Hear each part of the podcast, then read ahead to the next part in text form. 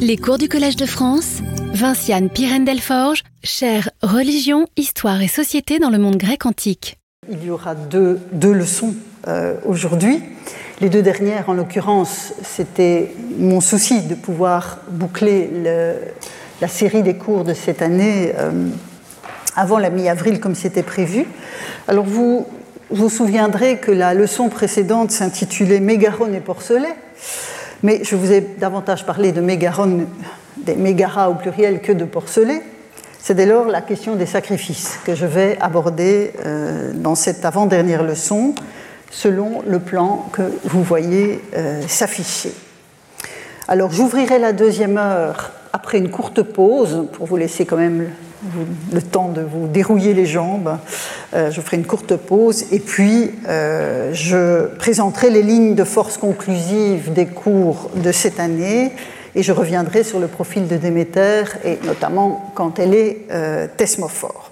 Donc les sacrifices des liens, j'avais refermé la leçon précédente sur un très curieux rituel liens dont les contes de l'île nous parlent de façon assez allusive puisque, évidemment, l'objectif de ces documents n'était malheureusement pas de répondre aux questions des chercheurs modernes. En prévision des nyctophylaxia, donc la célébration de la garde nocturne, si je transpose euh, ce que nous en dit le nom, les hiéropes, donc les magistrats euh, sacrés de l'île, devaient engager les frais d'acquisition d'une truite pleine, hein, vous avez ici us en cumone, donc la truite pleine, euh, ainsi que le coût de la rétribution de celui ou ceux qui vont dégager puis refermer l'embrasure du mégaron.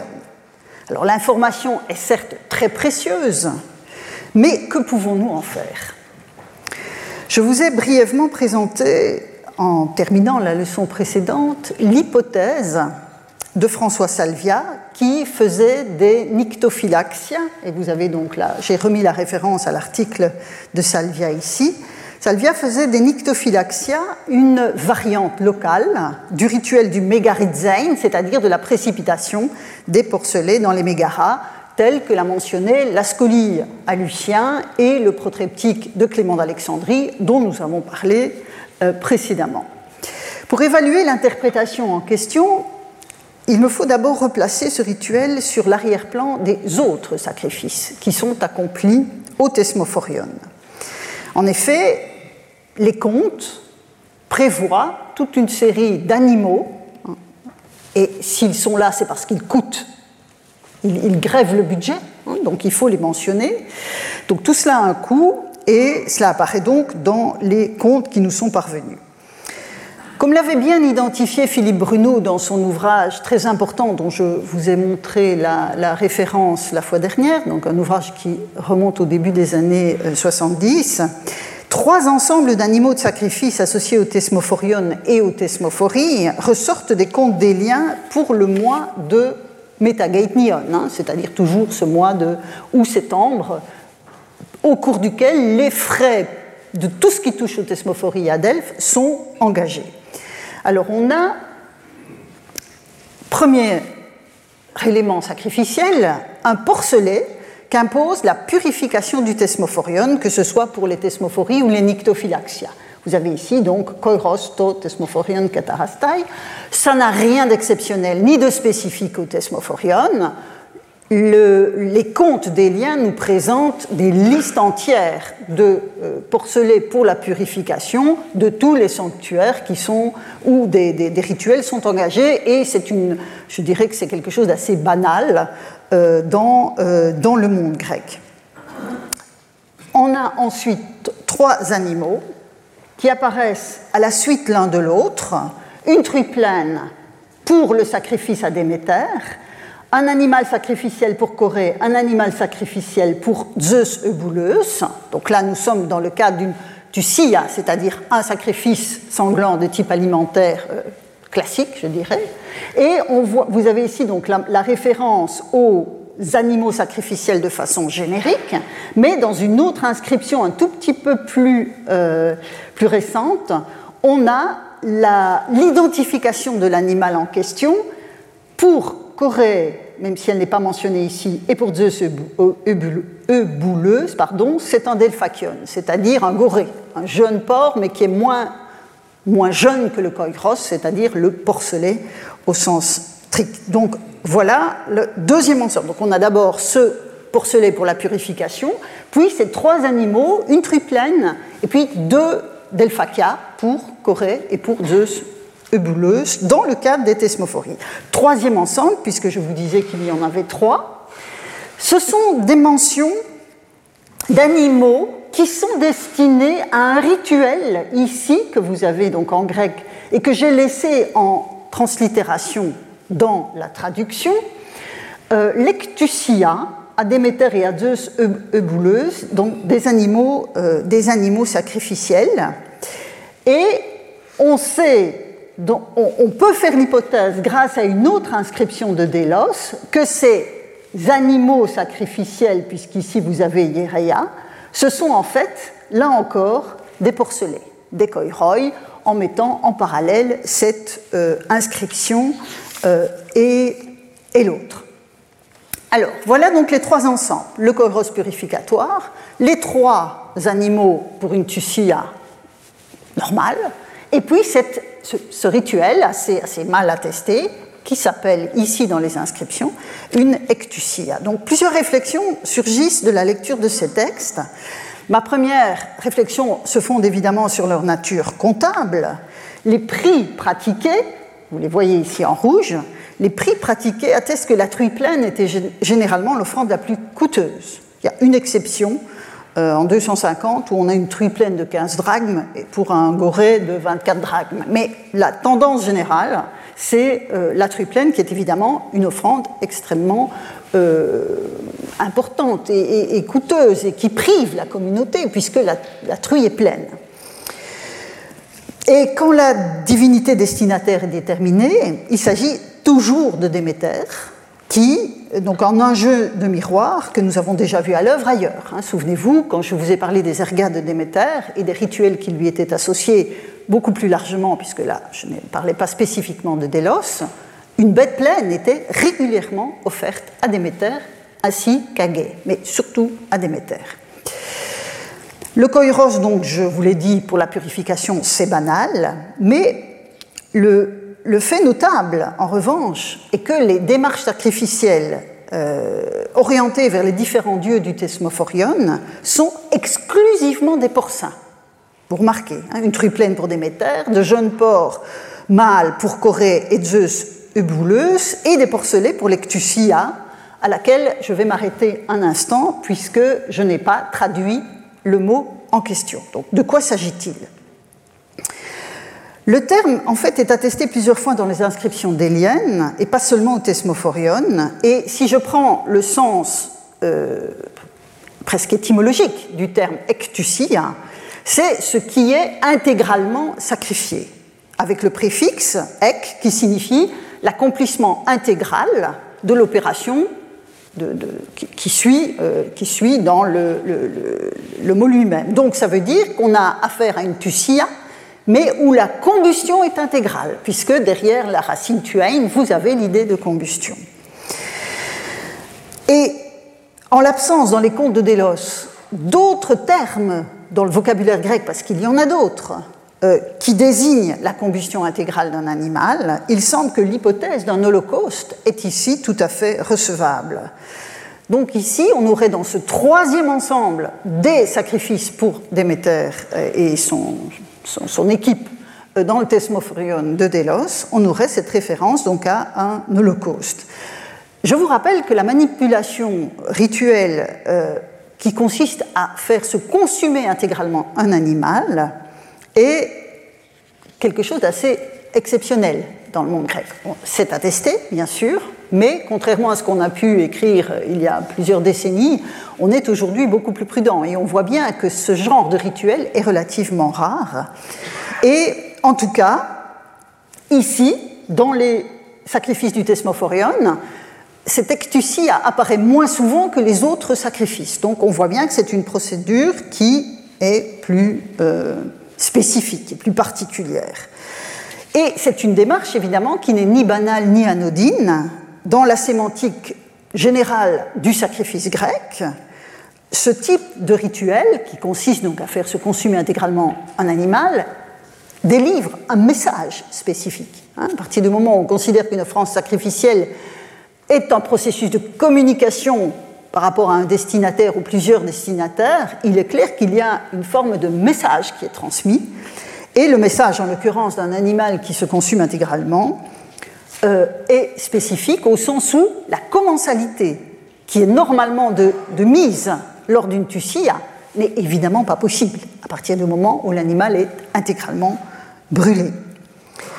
Alors qu'une tussia est suivie d'un banquet. Et on le voit très nettement, on voit cette distinction euh, à Delos, et c'est ma deuxième remarque, c'est sur la tenue d'un banquet. On voit bien que dans le cadre des thesmophories d'Eliane, l'inscription que vous avez sous les yeux, donc IG 112 287A, laissez percevoir la tenue d'un banquet dans la mesure où vous avez la mention d'un mageiros. Qu'est-ce que c'est un mageiros C'est un boucher cuisinier. Euh, mais aussi l'obligation pour un certain Nicostratos de tendre et de remettre en état les couches. Et les couches ici, c'est cliné, clinaille. C'est spécifiquement le terme qui sert à désigner les couches du banquet. Donc on voit bien qu'ici, on a dans cette inscription qui comprend les, impedimenta habituels. Hein. Vous avez le fait de blanchir à la chaux les autels, vous avez le fameux porcelet pour purifier le thesmophorion, vous avez la truie, les animaux sacrificiels pour la, triade, et puis donc vous avez toute une série euh, d'éléments.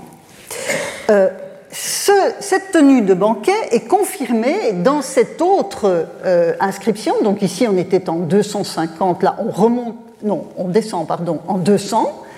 Euh, on a donc à nouveau les animaux habituels. Hein. Je vous ai dit à quel point ces documents étaient euh, répétitifs. Donc ici, pardon, en 269, euh, on a la mention de deux, de deux broches en chêne. Vous avez l'obligation de réparer takalkia. Alors c'est soit de la vaisselle en bronze, soit d'autres broches, mais en métal cette fois.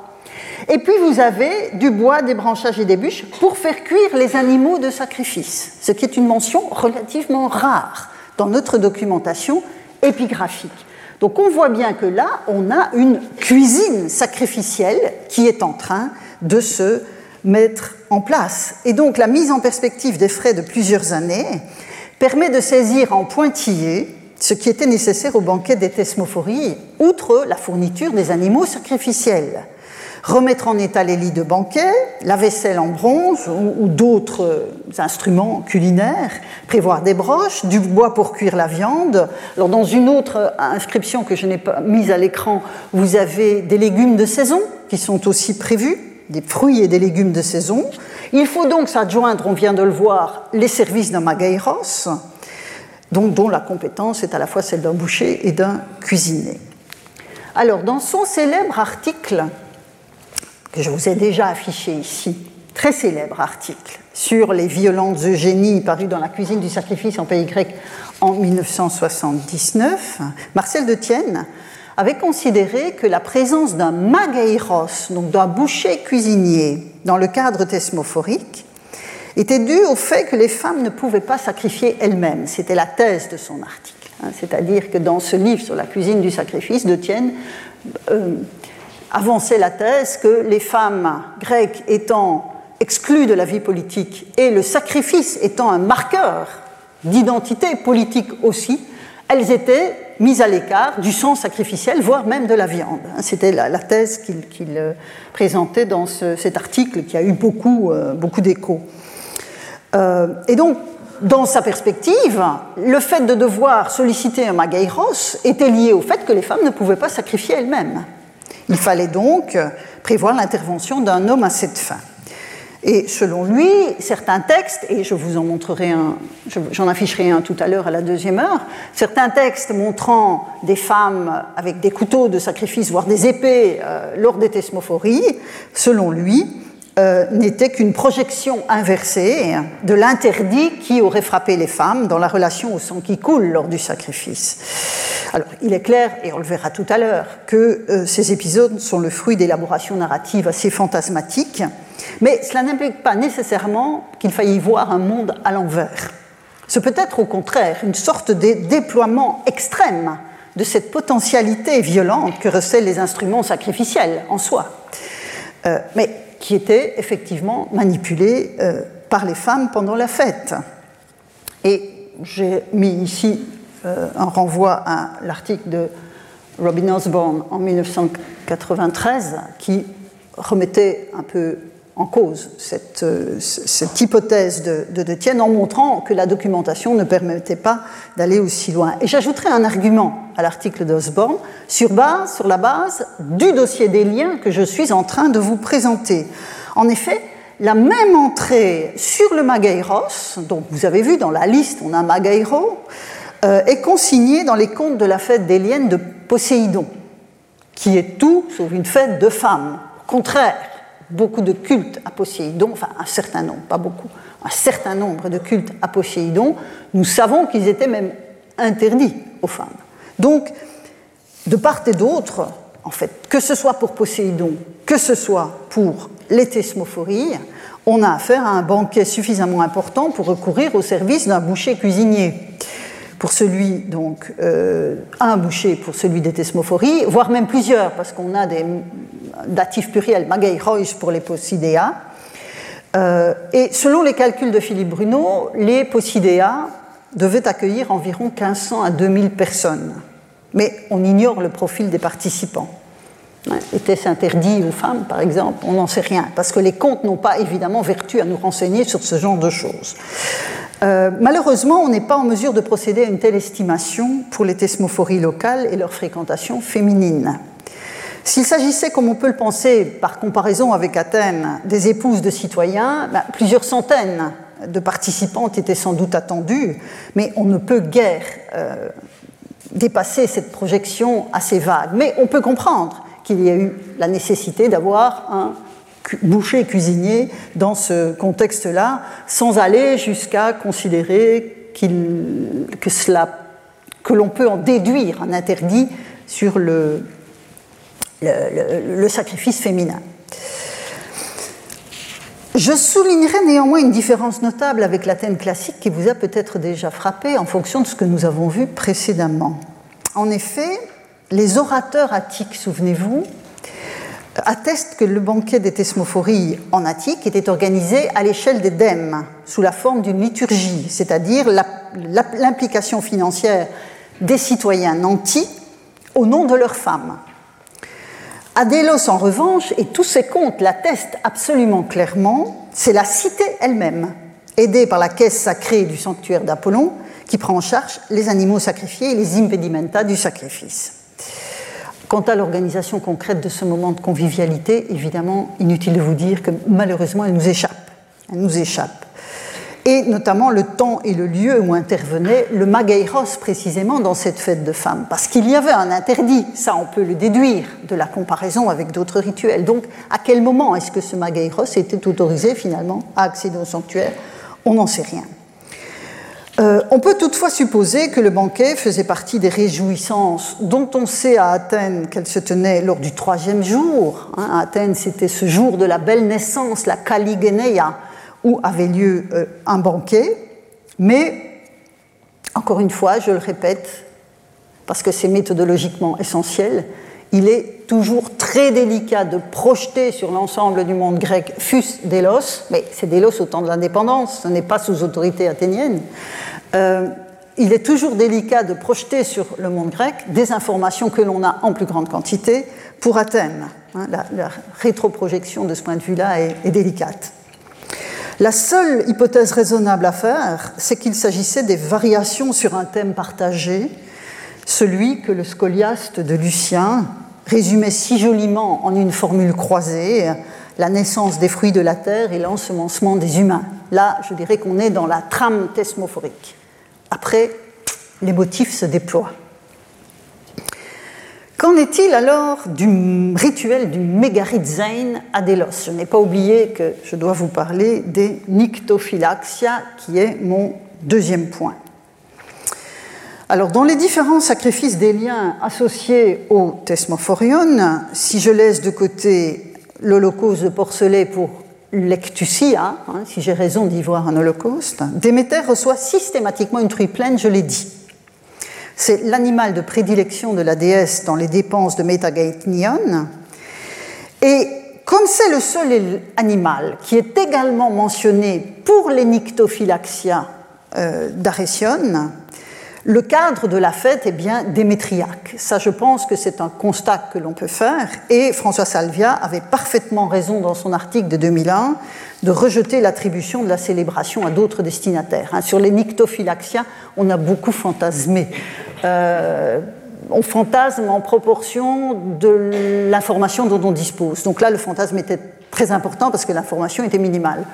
Et donc, euh, on, y a vu un, euh, un, rituel pour Dionysos, on y a vu une fête des morts, mais je pense que là, la grille de lecture de l'animal sacrificiel montre bien que Déméter est en arrière-plan de cette opération sacrificielle. Mais que faisait-on de cette truie pleine pour le mégaron?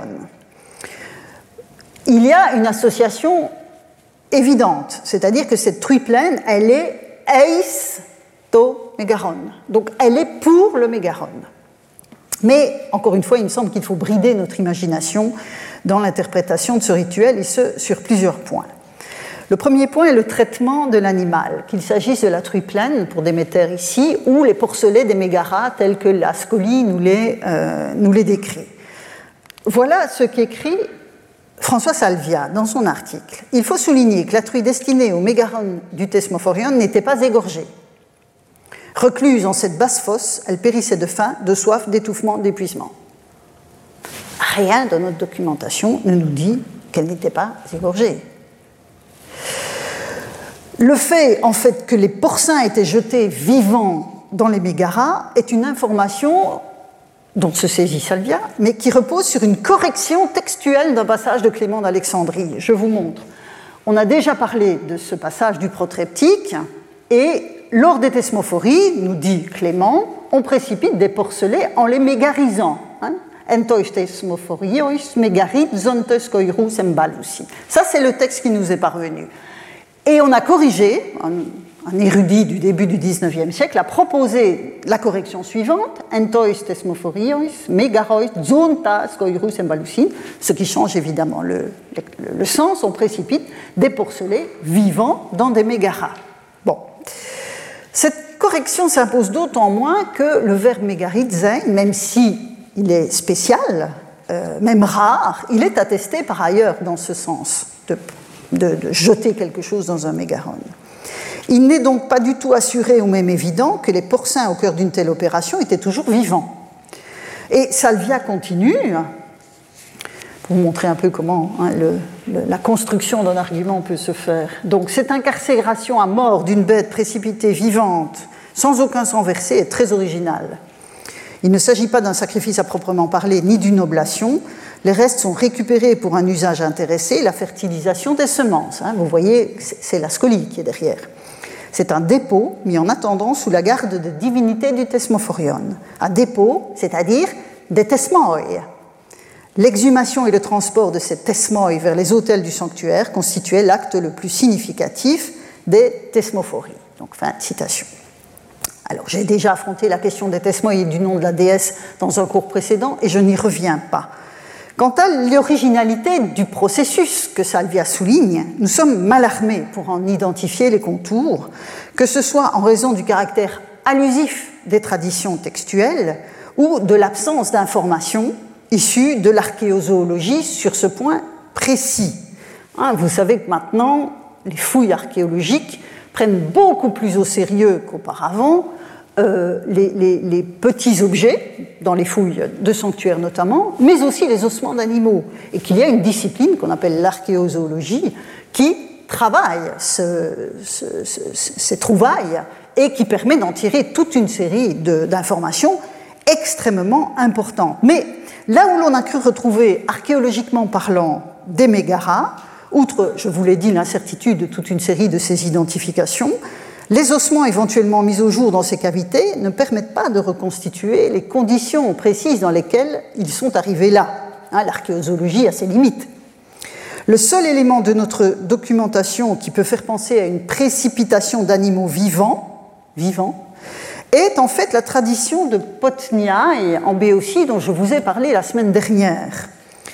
Pausanias, souvenez-vous, rapporte, mais au deuxième siècle de notre ère, que des porcelains nouveau-nés précipités dans des mégaras étaient censés réapparaître un an plus tard à Dodone. Alors évidemment, il n'y croit pas, c'est évident en fonction de la, fin de, de, ce passage. Il affiche donc un scepticisme évident à l'égard d'un tel récit, mais, mais le voyage souterrain des porcelets, évidemment, ne peut mettre en scène que des animaux disparus vivants et entiers dans les cavités. Donc il y a une sorte de, comment dirais-je, de vraisemblance hein, derrière. Donc la représentation, même si l'histoire est sujette à caution, ce qu'elle est, euh, la représentation qu'il informe implique que les porcelets étaient évidemment vivants. Mais quelle était alors la portée du rituel de Potniaï? Si les animaux avaient disparu, cela signifie que l'offrande avait été agréée par son destinataire, mais sans faire l'objet de manipulations ultérieures. Donc c'est extrêmement difficile de projeter ce qu'on sait par ailleurs de la, scolie sur, tous ces rituels. De quoi disposons-nous? Je reviens aux nyctophylaxia des. De quoi disposons-nous pour les nyctophylaxia Je reprends donc les inscriptions qui concernent la fête. Première information, on doit percer une embrasure de porte. Très concret. Hein vous voyez, on a ici totiretron, tois nuctophylaxioi. Alors voilà le percement. Et puis on doit la reboucher. On doit la reboucher, cette embrasure. Comme la dépense est unique pour les deux opérations, l'ouverture et la fermeture, on peut en déduire qu'elles sont proches dans le temps. Première information. Deuxième information, les frais d'une truie pleine, je l'ai dit, doivent être engagés pour le mégaron. On a vu combien euh, cet animal était le privilège de Déméter dans les contes d'Élia. Malheureusement, dans la mention unique de l'animal dans le contexte des nyctophylaxia, la seule destination de l'offrande est le mégaron lui-même. Hein, vous voyez, us encumon, eis to mégaron to entu tesmophorio. Or, quand on voit les autres truies pleines dans les contes d'Élia, bah, on a la truie pleine pour le sacrifice à Déméter, la truie pleine pour Déméter, la truie pleine pour les thesmophores, même si c'est un cas un peu discutable, euh, à nouveau le, sacrifice, les thesmophories, donc la, bête pleine pour Déméter aux thesmophories, euh, et puis on a donc us encumon eis thesmophoria, là sans destinataire. Mais on voit bien qu'on a des mentions extrêmement précises. Ce n'est pas le cas malheureusement, pour les nyctophylaxia, mais on a une occurrence. Par exemple, si on n'avait que cette occurrence-ci pour la Tussia des thesmophories, c'est vrai qu'on pourrait, on devrait faire l'hypothèse que Déméter est derrière. Mais on a tout ça, donc c'est relativement facile à faire. Pour les nyctophylaxia, on n'a qu'une occurrence, donc ça complique notre euh, travail. Il est donc probable, je dirais, qu'à l'instar de ce que la scolie de Lucien exprime, l'animal prévu pour le mégαρondélien au mois d'Arésion est lui aussi offert en action de grâce à Déméter. À partir du moment où on a cette truie pleine, je vous l'ai dit tout à l'heure, Déméter est dans le paysage. Euh, même s'il n'est pas fait donc référence à une tussie du type de celle des thesmophories, euh, lorsqu'il s'agit des nyctophylaxia. Quant à l'obligation d'ouvrir et de fermer le mégaron, elle laisse peu de place au doute. L'animal préféré de Déméter était, selon toute probabilité, destiné à cet espace, à être enfermé dans cet espace. Doit-on pour autant imaginer que cet animal était enfermé vivant? Tandis que la garde nocturne donnant son nom au rituel accompagnait l'agonie de l'animal qui devait dans de telles conditions durer plusieurs jours. Ah, il faut, aller au bout. À partir du moment où on aborde ce genre de, rituel, il faut, aller au bout de, l'idée. Or, en l'absence d'informations fiables sur le traitement réservé aux animaux associés au rituel du mégaron, je pense qu'il faut éviter les spéculations fondées sur la seule correction du manuscrit de Clément d'Alexandrie ou le récit fabuleux que les gens de Potniaï ont fait à Pausanias. J'attire en outre votre attention sur un angle mort de toute cette histoire. Seuls les nyctophylaxia voient intervenir l'ouverture et la fermeture du mégaron. Si, comme l'écrit François Salvia, il s'agissait ensuite de récupérer aux thesmophories les restes putréfiés de l'animal, etc., on ne comprend pas pourquoi la même dépense n'était pas prévue lors des thesmophories. Donc, vous voyez qu'il est extrêmement difficile et probablement trop aventureux d'aller au bout hein, de la projection de cette scolie de Lucien sur un matériel extrêmement fragmentaire. Le dossier reste, à mon sens, ouvert et la seule conclusion que l'on peut en tirer est la convergence entre quelques éléments constitutifs, c'est-à-dire le lien de cette opération avec le thesmophorion, ça c'est important, on voit bien que quelque chose se joue là, mais dans une variation locale d'un rituel dont le détail nous échappe. Il y a la centralisation d'une structure appelée mégaron en ce lieu, ça c'est sûr, le recours à un porcin, que sa qualité de bête pleine associée à Déméter, et je pense qu'il faut s'arrêter là, dans l'interprétation de ce rituel des nyctophylaxia. Encore une fois, il y a des convergences, mais le détail de la manipulation nous échappe. Mais ce qui me semble intéressant, et c'est euh, ce dont je voudrais vous parler maintenant, c'est la question de la spécificité de cette association entre la déesse et les porcins, parce qu'évidemment, dans toute étude du sacrifice grec et vous savez à quel point le sacrifice est central dès que l'on parle de religion grecque. Hein. c'est pour ça que je mets aussi l'accent sur cette procédure qui est fondamentale.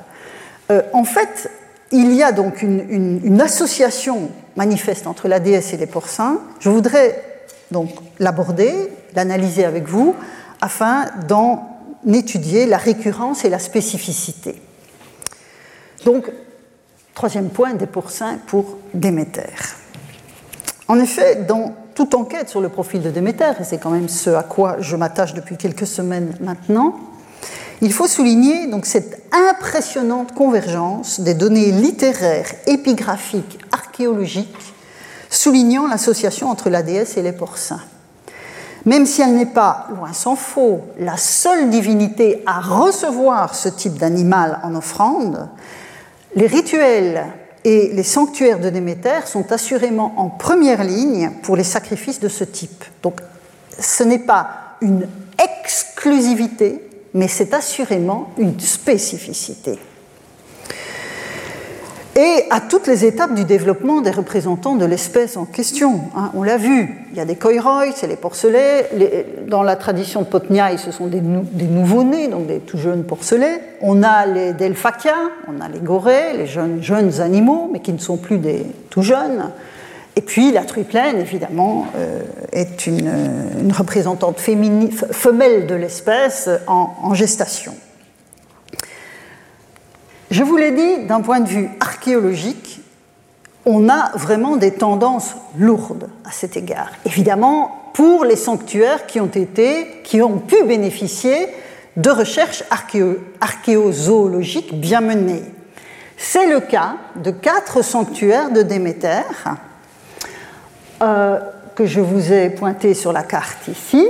Mytilène, dans l'île de Lesbos, que vous avez ici, Knossos, en Crète, Corinthe, ici, dans l'isthme, et puis Cyrène, alors bon, ça dépasse ma carte, donc j'ai mis une flèche, euh, euh, dans la Libye actuelle, hein, donc au, nord de, l'Afrique. L'analyse des ossements, euh, relativement récente sur les, les, chantiers de fouilles, offre une intéressante voie d'accès à la question des espèces qui étaient offertes à la divinité du lieu et aux manipulations éventuelles dont ces animaux ont fait l'objet, puisqu'on trouve parfois des signes de découpe sur les os qui donnent une indication très intéressante en termes de boucherie sacrificielle. Alors, hormis à Mytilène, où vous voyez qu'on a un équilibre entre bovidés, ovins, caprins et suidés, euh, dans les trois autres sanctuaires, on le voit, c'est le, gris, euh, le gris clair, vous avez un nombre extrêmement important euh, et des, taux nettement majoritaires de porcins. Donc on a là une indication, alors certes, qui a ses limites, puisqu'on a un nombre restreint de sanctuaires et que nombre de sanctuaires de Déméter et d'autres divinités n'ont pas fait l'objet de ce type d'investigation, mais néanmoins on a là une tendance. Et je voudrais analyser cette prédilection divine euh, par rapport à une espèce animale, je voudrais vous montrer aussi que l'épigraphie peut nous aider beaucoup. C'est une voie d'accès très intéressante. Une autre voie complémentaire, donc, qui a été suivie par une de mes doctorantes dont je voudrais vous, parler du travail. Elle s'appelle Zoé Pitts et la thèse qui a été soutenue en 2019 va, va paraître sous le, titre Le bestiaire sacrificiel, sacrificiel, grec. Et donc, Zoé, Zoé Pitts a étudié les associations entre espèces animales et divinités dans les normes rituelles épigraphiques. Donc c'est un corpus épigraphique spécifique, hein, les normes rituelles épigraphiques. Alors évidemment, l'analyse est complexe, car les différents biais inhérents à ce type de document doivent être soigneusement affrontés. L'enquête a ainsi permis d'obtenir des tendances significatives, mais quand ça devient significatif quand certaines espèces font manifestement exploser les limites attendues sur un plan statistique. Vous voyez ce, graphique à l'écran. Concernant donc les porcins dans les normes rituelles, on a donc les différents destinataires. J'ai entouré ceux qui m'intéressent tout particulièrement, qui relèvent de ce que j'appelle au sens large le contexte démétriaque. Alors, vous avez des effectifs euh, en gris, ce sont les effectifs attendus sur un plan statistique, je vous passe le détail de l'opération qui aboutit à ce type de résultat. Et en jaune, vous avez les effectifs réels, c'est-à-dire ce qui a effectivement été offert et qui apparaît dans les inscriptions. Le gris donc marque ce que le calcul de probabilité annonce, le jaune l'effectif réel, et ce sont les cas où la différence est significative que l'information a tout son intérêt. On voit apparaître des effectifs réels hors normes, hein, vous le voyez ici, ici, ici et là, des effectifs réels euh, hors normes dans les contextes démétriaques au sens large pour Déméter, pour Corée et pour Courotrophos.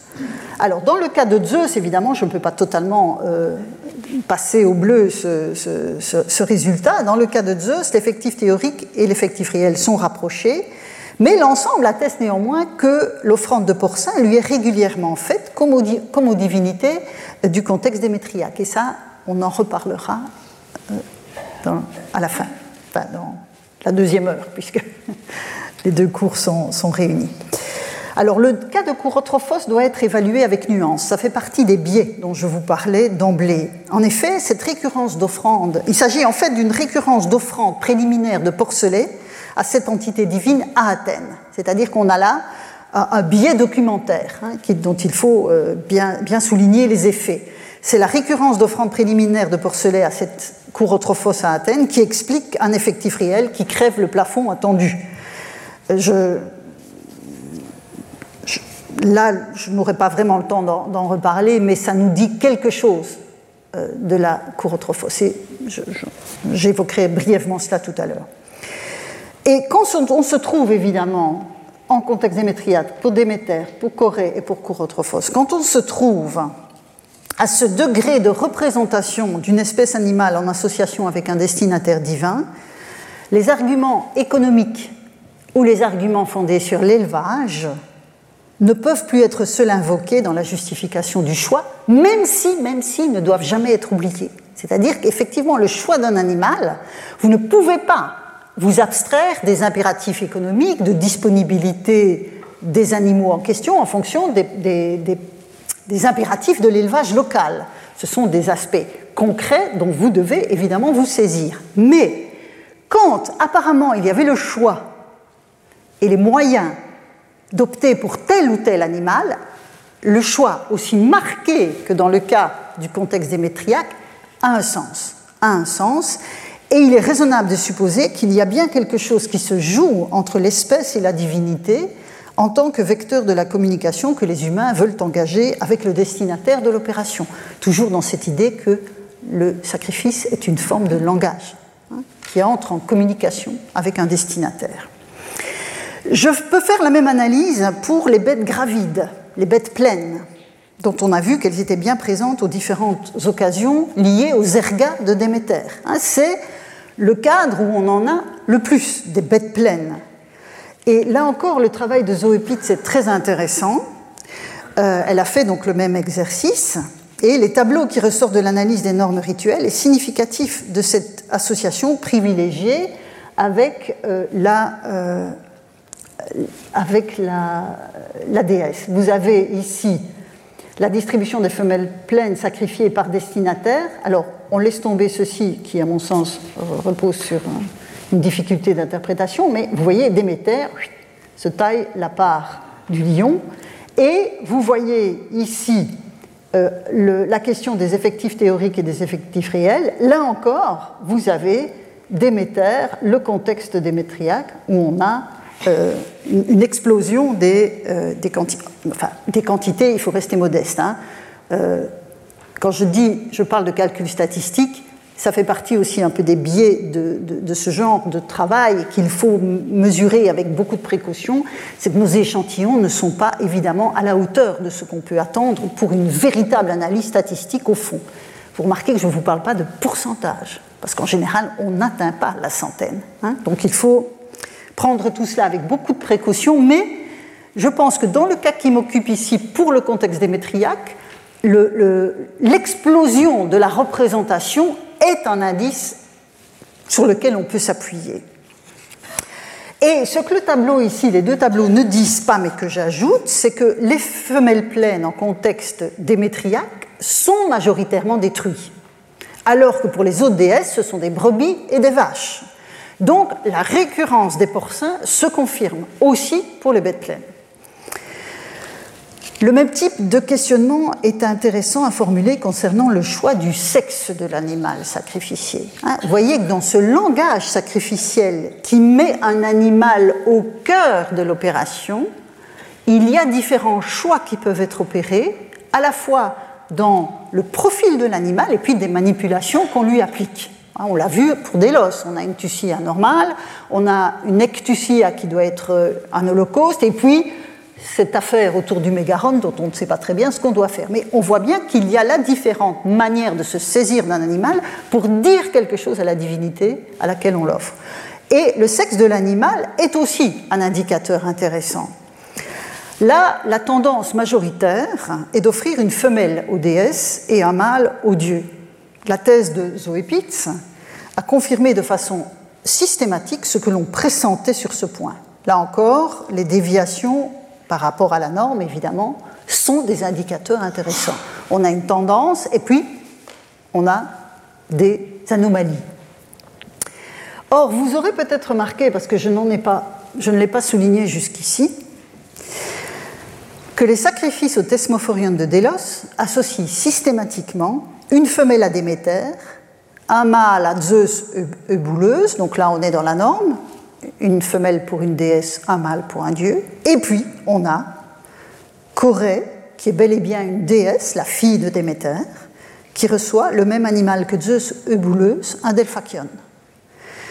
Si l'on regarde ce qui se passe ailleurs, sous forme d'un tableau des effectifs attendus et des, effectifs réels pour les femelles, voilà ce que l'on constate. Donc ici, vous avez la comparaison des effectifs réels et théoriques de femelles sacrifiées par destinataire, et ici, vous avez une comparaison des effectifs réels et théoriques de mâles sacrifiés par destinataire. Bon, pour les femelles sacrifiées, on s'attend à trouver essentiellement des déesses, selon la règle que je viens d'exposer.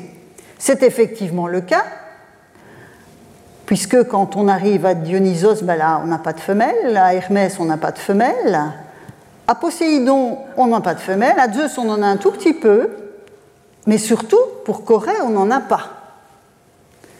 Et quand on regarde ici la comparaison des effectifs réels et théoriques de mâles sacrifiés par destinataire, vous voyez donc, selon la règle, ce sont surtout les dieux qui vont recevoir ce genre d'offrande. Effectivement, Aphrodite ne reçoit pas de mâle, euh, Artémis non plus, Athéna un tout petit peu. Euh, ici, contexte démétriaque, ben, forcément, il y a Corée dans le contexte démétriaque, et puis surtout, vous avez ici Corée qui reçoit, qui reçoit des mâles. Vous voyez ici Poséidon reçoit, Zeus reçoit, Dionysos, Hermès aussi, mais ça c'est normal. Mais Corée, ici, vous avez la contre-épreuve hein, d'un tableau Donc Corée est la seule déesse à ne recevoir aucune femelle dans le premier tableau, une tendance donc que vient confirmer le deuxième tableau où elle reçoit des mâles. Alors, cette situation n'est pas le fait d'un biais documentaire associé à une seule cité, comme c'était par exemple tout à l'heure le cas avec Urotrophos et ses porcelets qui explosaient toutes les limites. Là où se trouve épigraphiquement attesté un sacrifice à Corée, l'animal offert est un mâle, que ce soit un porc ou un bélier. Parfois, dans d'autres cités, on a un bélier. Alors, ce choix étonnamment récurrent parce que là, on est presque dans l'exclusivité et pas uniquement dans la spécificité, doit avoir une signification précise. Ne fût-ce qu'en contraste, alors vous m'excuserez l'expression, en contraste avec l'hyperfemélité de la triplaine. Euh, quelque chose dans le profil divin de la fille de Déméter active la nécessité de lui offrir un, animal, un mâle, mais je ne suis pas encore suffisamment sûr de moi à ce stade dans l'interprétation pour aborder ce point davantage en profondeur. Vous savez que le Collège de France et la recherche en train de se faire, et là, il y a un mécanisme pour lequel je ne me sens pas encore suffisamment armé pour euh, vous présenter quelque chose qui, qui tienne la route. Mais vous voyez à quel point c'est impressionnant sur le plan des tableaux que je viens de vous présenter. J'en reviens dès lors, après ce parcours dans la documentation archéozoologique, dans la documentation épigraphique, j'en reviens dès lors à la question des porcins. Donc, on l'a vu apparaître dans la tradition littéraire, avec la scolia Lucien, les indignations des pères de l'Église, ainsi que les allusions aristophanesques. Souvenez-vous, hein, dans les Thesmophoria Zousa, il y avait ce jeu sur koiros qui peut signifier aussi sexe féminin. Hein, donc, on voit bien qu'il y a un, un, un champ de, de, possibles hein, et de, rapprochement très, très, très significatif. On sait également, même si cette façon euh, pas toujours euh, très explicite, que les candidats à l'initiation à Éleusis, or s'il y a bien un cadre euh, démétriaque par excellence, c'est les mystères d'Éleusis, les candidats à l'initiation à Éleusis se rendaient à la mer avec un porcelet avant la procession vers le sanctuaire. Et, avant, euh, donc, donc, ils se rendent à la mer avec un porcelet avant la procession et ils se purifient dans la mer avec leur porcelet. Alors on a beaucoup spéculé sur ce qu'il advenait des animaux ensuite, mais la plus probable, qui est soutenue par quelques scolignes, est qu'ils étaient ensuite emmenés au sanctuaire élusinien, euh, on a des, jeux aussi chez Aristophane avec des porcelets qui laissent entendre que les, porcelets de, la procession étaient emmenés dans des espèces de, sacs, euh, et puis qu'ils étaient sacrifiés en sacrifice préliminaire à la télété, donc à ce, rituel mystérique euh, célébré sous le sceau du secret. Les porcins, on l'a vu dans les tableaux que j'ai affichés, sont également bien présents dans les fouilles archéologiques qui prennent en compte l'analyse des ossements dans les sanctuaires de Déméter c'est le cas aussi dans les inscriptions dont on vient de voir qu'elles confirmaient ce lien privilégié entre le cercle démétriaque euh, et le porcin, en tout cas dans les régions du monde grec pour lesquelles on a de la documentation. Le dernier type documentaire qui va dans le même sens et auquel j'arrive à présent est la production choroplastique, à savoir les figurines de terre cuite qui ont été mises au jour dans les sanctuaires grecs, dont celui de Déméter. Hein, donc l'archéologie, je vous ai dit, par l'archéozoologie nous apporte de l'information, elle nous apporte aussi de l'information par les figurines qui sont mises au jour dans les sanctuaires. La comparaison avec les constats opérés pour les sacrifices est intéressante à faire parce que, je vous ai dit, Déméter n'est pas la seule à recevoir des porcins en sacrifice, mais elle en reçoit plus que d'autres, beaucoup plus que d'autres à certains endroits. De la même manière, Déméter n'est pas la seule à qui on offre des figurines de porcins ou des figurines humaines portant un porcelet, mais elle en reçoit beaucoup plus que d'autres divinités.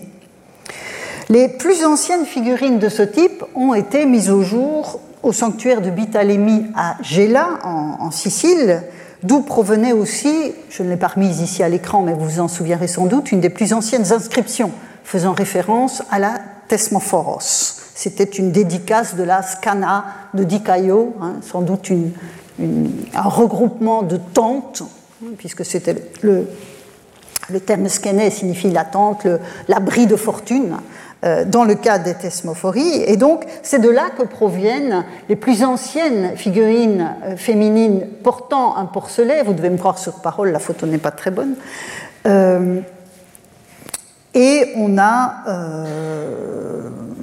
ces figurines en fait sont datées entre la fin du 6e et le début du 4e siècle dans ce sanctuaire. Et on a ici aussi à Camarina donc des, figurines de porcelet, enfin de figurines féminines portant un porcelet. Le type donc de cette offrande est bien attesté en Grande Grèce, en Sicile, aux périodes archaïques et classiques, et c'est le cas également en certains lieux de Grèce continentale, mais probablement un peu plus tard, à partir de la fin du 5e siècle. Et à titre d'échantillon, voici quelques très beaux exemplaires de Corinthe, dont une figurine où le port du porcelet est conjoint à cette fameuse torche, hein, dont on a vu l'occurrence dans la, la comédie d'Aristophane. Donc là, évidemment, il y a des rapprochements que l'on peut faire. C'est toutefois au Thesmophorion de Thasos que je voudrais maintenant revenir, et ce sera la fin de, mon propos d'aujourd'hui, car une trouvaille liée au porcin mérite qu'on s'y arrête, même si son isolement en rend l'interprétation difficile.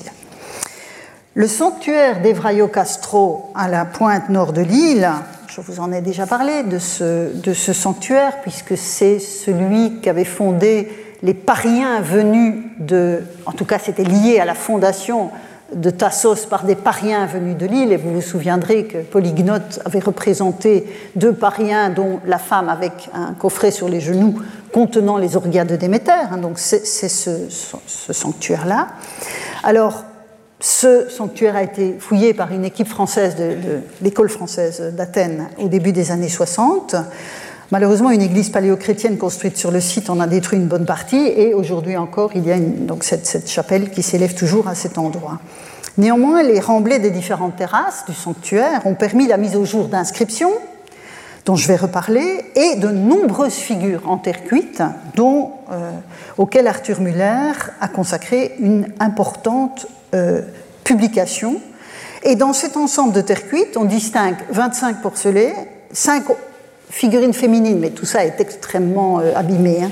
euh, en fragments, donc des, offrandes des femmes offrant des porcelets, et quatre pièces particulièrement étranges que leur éditeur situe à la fin du IVe siècle avant notre ère. Et voilà la référence à l'ouvrage d'Arthur Muller. Alors, ce sont des porcs, assurément. Bon, la photo n'est pas très bonne, je vous prie de m'en excuser.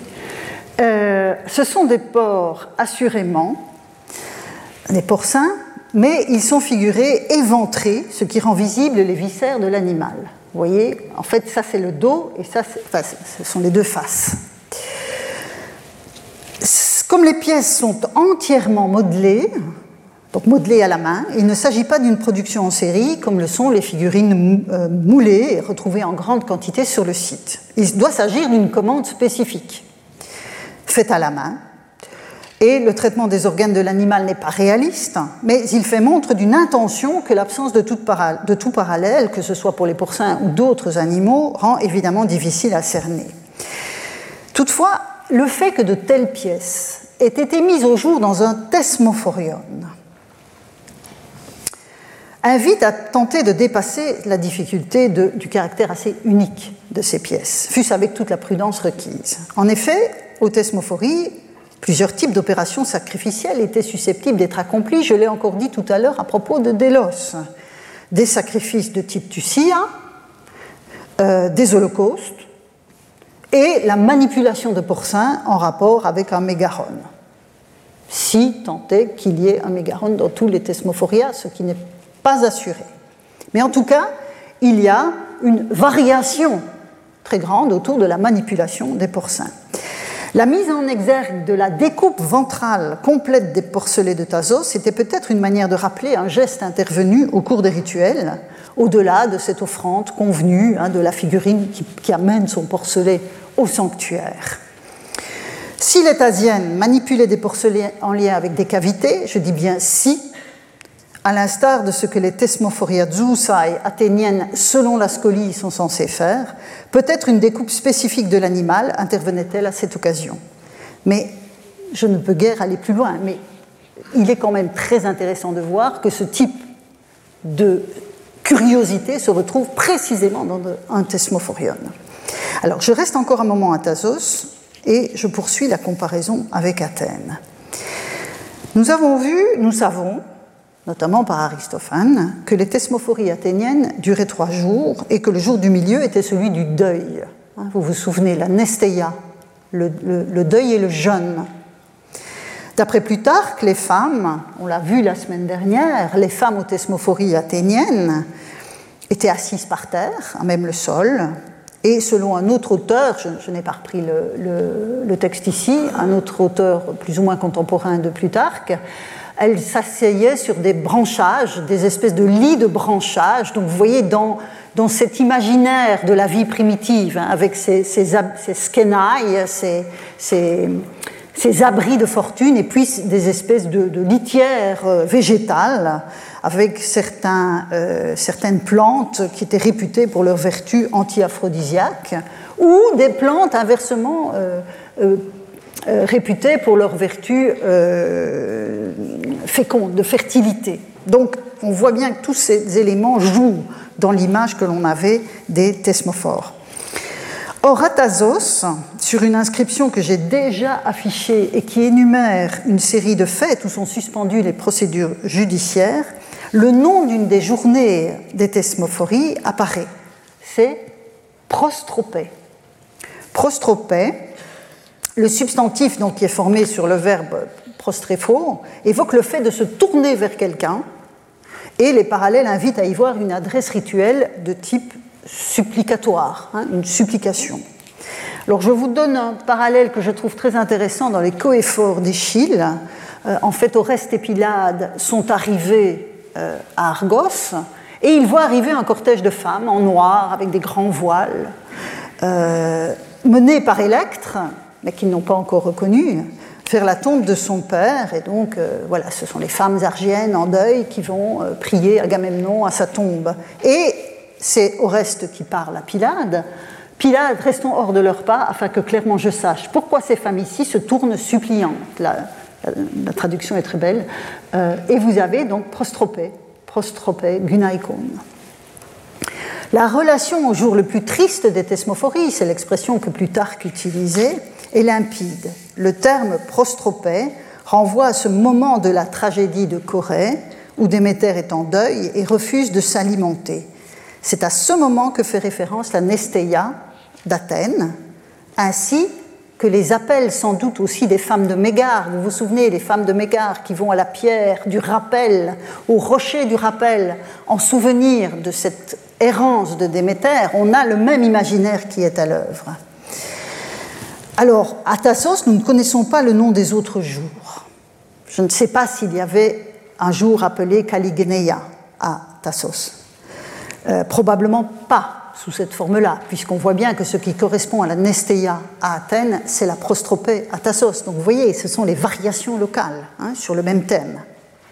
Mais la fouille du sanctuaire, et ce sera mon dernier point, je suis désolée, je, vous laisserai une pause, hein, mais je déborde un peu là. J'ai encore tellement de choses à vous dire. Euh, la fouille en fait du sanctuaire de Tassos a révélé des inscriptions significatives pour alimenter la réflexion sur ce que les Athéniens appellent par ailleurs la Caligeneia. Euh, de cet intérêt lié aux thesmophories, qui sont orientés vers la naissance des plantes, bien sûr, la scolie le dit, mais aussi vers l'ensemencement des humains, pour parler donc comme le scoliaste. En effet, lors de la fouille du sanctuaire d'Evraio Castro dans les années 60, l'équipe de l'école française d'Athènes a mis au jour des petites stèles, des stèles de marbre, avec des inscriptions. Et sur ces inscriptions, sur ces stèles, vous avez donc des textes où vous avez le nom de groupes familiaux. Vous avez ici les Pastadae, les Anchialidae, les Neophantidae, les Peleidae, les Priamidae, etc. Vous avez la référence à un dieu qui porte ou non une première épiclèse et qui est systématiquement patroos. Patroos, ça veut dire euh, ancestral, hein, des pères. Euh, mais on sait par ailleurs qu'à Tassos, l'organisation même de la cité était, enfin, la division de la cité se faisait en fonction de patrailles, c'est-à-dire des groupes familiaux qui s'appelaient comme ça. Donc on voit bien qu'ici, dans cet ensemble d'inscriptions, on a une référence aux structures familiales qui organisent la cité. Et Claude Rollet, donc, qui a publié ces découvertes, euh, avait bien conclu de façon tout à fait pertinente que euh, les hôtels des dieux patrooi et les espaces des dieux patrooi de Thasos se dressaient dans le Thesmophorion, parce qu'on les a trouvés là. Et il avait rapproché ce constat de la tradition locale de polygnotes, avec l'arrivée des colons de Paros qui s'installent en fonction, en emmenant avec eux les orgias de Déméter. Et en effet, c'est bien sous l'égide de Déméter que les Thasiens se représentaient le moment de l'arrivée de leurs ancêtres. À la pointe d'Evraio-Castro étaient donc rassemblés les hôtels des dieux des Patras et dans le sanctuaire de la déesse qui protégeait l'obtention de la nourriture céréalière, ça c'est évident, mais aussi la fécondité de ces citoyennes, toutes deux indispensables à la continuité de la cité. Alors évidemment, le calendrier d'utilisation des différents espaces nous échappe totalement, hein, ça c'est clair. Euh, ils étaient communs, ces espaces, à une fête de femmes et à des sacrifices pour les pères. Les pères, P-E-R-E-S. Hein. Donc on voit bien que là, euh, on a au même endroit cet aspect genré finalement des fêtes des groupes familiaux qui étaient sans doute extrêmement masculines, et puis des thesmophories qui étaient exclusivement féminines. Il y a toutefois, et ce sera vraiment mon dernier point pour, euh, cette leçon-ci, il y a toutefois quelque chose de très intéressant, et je m'arrêterai là, c'est que parmi ces différentes stèles, il y en a une pour Athéna, il y en a deux pour Athéna, Patroa, Patroé, sans, sans autre épiclèse, et sans être assortie d'un nom de patra, donc de, groupe familial. Donc elle a l'air d'être, de, concerner, elle, l'ancestralité de toute la cité. Or, euh, une des deux bornes euh, porte une sorte de règlement rituel, dont voici la traduction. À Athéna Patroé, un sacrifice de bête adulte est accompli tous les deux ans, et les femmes aussi y prennent part et l'utilisation du verbe là montre qu'il s'agit d'une distribution de viande. Donc vous voyez, c'est vraiment très significatif que ce soit dans le Thesmophorion que ce genre de choses puisse être intégré. Et on voit qu'à euh, la thesmophore est elle aussi, mais vous voyez, pour Athéna, c'est évident que c'est une divinité politique, hein, déesse acropolitaine, bouclier des cités, Déméter aussi, la thesmophore en tout cas, est elle aussi à sa manière une déesse politique, au sens où elle détient quelques clés essentielles du devenir de la police et des sacrifices qui lui sont offerts. Voilà, désolée, je suis un petit peu dépassée. Euh, cinq minutes de pause, donc on recommence, euh, allez, un peu après 11h10. Merci en tout cas de votre patience. Retrouvez tous les contenus du Collège de France sur www.colège-2-france.fr.